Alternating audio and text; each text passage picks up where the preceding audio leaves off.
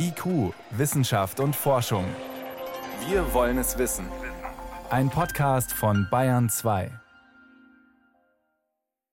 Rüdiger Schmidt-Beck ist am Mikrofon Politikwissenschaftler und Wahlforscher an der Universität in Mannheim.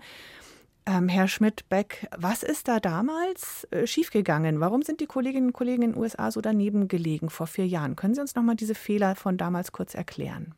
Ja, es gibt äh, zwei Probleme, die damals aufgetaucht sind. Das eine ist, man hatte sich noch nicht an eine neue Ära der Wahlpolitik in Amerika gewöhnt, äh, bei der es mit höherer Wahrscheinlichkeit zu Abweichungen kommt zwischen dem sogenannten Popular Vote, das heißt den Präferenzen der Wählerschaft in ihrer Gesamtheit und dem tatsächlichen machtpolitischen Wahlergebnis das ja anders als bei europäischen Wahlen eben nicht direkt aus dem Wahlergebnis folgt, sondern gewissermaßen vermittelt ist durch den eigentlichen Wahlakt, durch das Wahlmännerkollegium des Electoral College. Das war ein Problem, das hat man jetzt verstanden. Man weiß jetzt, man muss eigentlich aufs Electoral College schauen und nicht auf die Präferenzen in Umfragen. Man hat aber auch an einigen Stellen gedreht, gewissermaßen methodologisch an Umfragen. Das Wichtigste, was gemacht worden ist, ist ein geändertes Gewichtungsverfahren für die Bildung der Befragungspersonen. Das hat man versäumt 2016. Das heißt, man hat damals eine bestimmte Bevölkerungsgruppe nicht genug gewichtet bei den Umfragen und tut es aber diesmal. Genau, und zwar genau die Bevölkerungsgruppe, aus der Donald Trump seine Hauptunterstützung gewonnen hat. Und das sind geringer gebildete Wähler weißer Hautfarbe.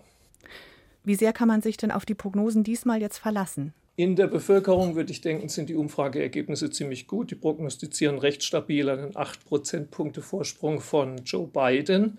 Wie sich das dann übersetzt in die Stimmverhältnisse im Electoral College, ist eine ganz andere Frage. Da kommt dieses undemokratische Moment zwischen Gesamtbevölkerung und Wahlmännern und Frauen, die das nicht exakt transportieren. Wahlforscher wie Sie unterscheiden zwischen Stimmungsbildern im Jetzt, die man für den Moment aufnimmt, und Voraussagen, wie Wahlen dann und dann in drei, vier Wochen ausgehen. Was ist da der Unterschied genau? Nun, kein Umfrageforscher würde beanspruchen, dass er in die Zukunft schauen kann und dass Umfrageergebnisse Prognosen auf eine Zukunft, die irgendwann später eintritt, äh, darstellen. Es gibt demgegenüber aber in der Politikwissenschaft durchaus eine Forschungsrichtung, die allerdings erheblich weniger öffentliche Aufmerksamkeit erfährt, weil sie auch sehr viel technischer ist, die tatsächlich versucht, Wahlergebnisse zu prognostizieren. Das funktioniert folgendermaßen. Man versucht gewissermaßen retrospektiv eine optimale Prognose tatsächlich stattgefundener Wahlergebnisse in der Vergangenheit auf Basis von bestimmten grundlegenden Faktoren, wie zum Beispiel der Wirtschaftslage, der wirtschaftlichen Entwicklung, ist der wichtigste Faktor, zu entwickeln durch ein mathematisches Modell. Und wenn man da dann die aktuellen Daten reinfüttert, dann kriegt man ein wahrscheinliches Wahlergebnis. Da sind Modelle, die tatsächlich Vorhersagen des Wahlergebnisses möchten, anders als Umfragen. Und was sagen die vorher für diesmal? Es gibt mehrere konkurrierende Modelle. Das ist ein hochspezialisierter Forschungszweig in der amerikanischen Politikwissenschaft. Es sind neun Modelle publiziert worden für die Präsidentschaftswahl 2020, von denen sieben einen Sieg von Biden vorhersagen. Mhm. Die anderen zwei eben einen Sieg von Trump. Jetzt ist die beste Mathematik nur so gut wie die Dinge, die man da reinrechnet. Und Stichwort Corona, Stichwort so einen Präsidenten hatten wir noch nie. Diese Wahl, sowas hatten wir auch noch nie. Funktionieren da überhaupt die üblichen Berechnungsmodelle? Das ist eine höchst berechtigte Frage. Das ist mit Sicherheit auch etwas, was jeder der Autoren jeglicher Methode, um über das wahrscheinliche Wahlergebnis etwas zu sagen, unterschreiben wird.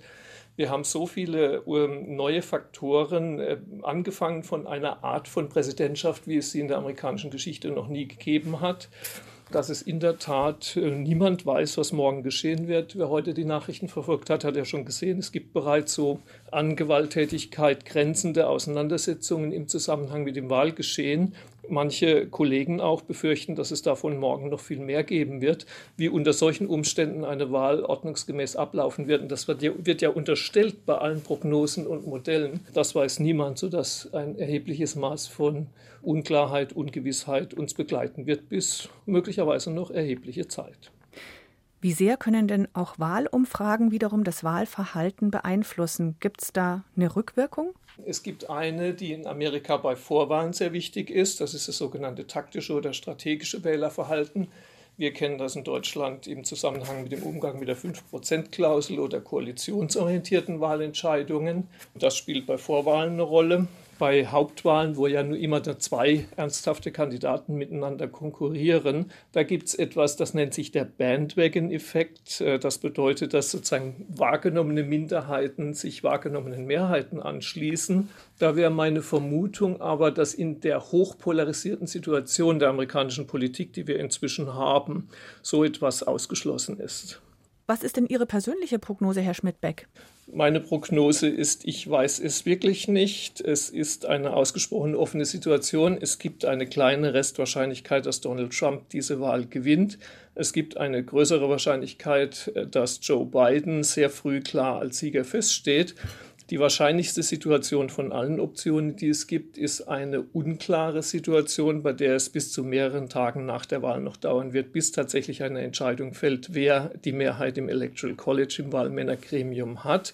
Diese Zeit wird, äh, außer es gibt sofort klare Verhältnisse durch einen Landslide-Seat von Joe Biden, diese Situation wird mit Sicherheit ausgenutzt werden von den Republikanern. Ähm, der Präsident selber wird äh, das versuchen, seine Partei, Freundinnen und Freunde werden versuchen, die Auszählung zu behindern und möglichst früh zu beenden, weil sie sich davon die Chance auf eine Mehrheit versprechen.